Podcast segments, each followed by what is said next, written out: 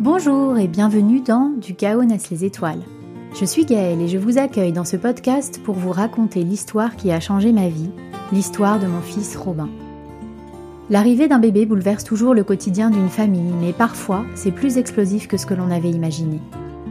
Dans ce podcast, je vous parle d'urgence pédiatrique, d'instinct de survie, mais aussi de médecine naturelle, d'écologie, de comment on peut décider un jour de prendre sa vie en main pour en devenir pleinement l'acteur. En fait, je vous parle d'intuition, de liberté et surtout, je vous parle d'amour. J'espère que vous pourrez puiser dans ce récit le courage et l'espoir dont vous avez besoin si vous traversez une épreuve, ou tout simplement l'inspiration. Avant de vous lancer ou à tout moment, n'hésitez pas à aller écouter l'épisode 0 dans lequel je vous en dis un peu plus. Et maintenant, place à l'épisode d'aujourd'hui. Très bonne écoute. Épisode 16 Le verdict. Et après trois jours éprouvants, c'est enfin le verdict.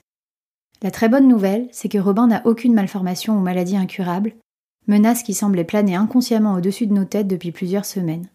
Même si on s'interdit d'y penser, on ne peut pas ne pas y penser.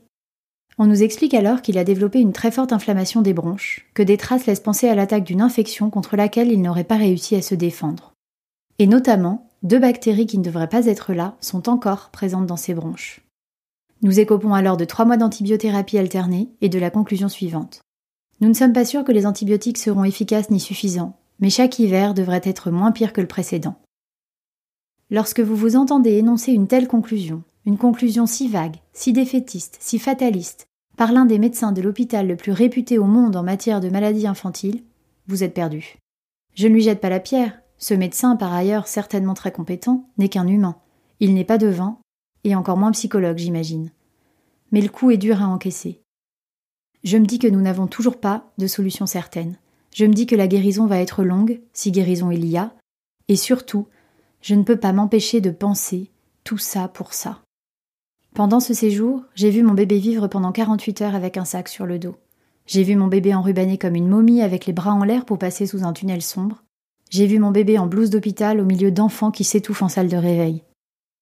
Tout ça pour ça. Je suis dépitée. Mais je crois que de ce dépit et de cette phrase qui restera gravée dans ma mémoire très longtemps, est née ma plus grande force. C'est à ce moment précis que je comprends que je suis incapable d'écouter les conseils de ce médecin qui me propose d'attendre, les bras croisés. Incapable de vivre avec un tel sentiment d'impuissance, et que ce sentiment, je vais devoir trouver le moyen de le transformer en énergie créative pour avancer autrement. C'est à ce moment précis que je me dis que c'est à moi d'agir, que c'est à moi d'aider mon fils. Je ne sais pas encore comment, mais je sais que si je ne le fais pas, personne ne le fera pour moi. Histoire à suivre. Du chaos naissent les étoiles, c'est fini pour aujourd'hui.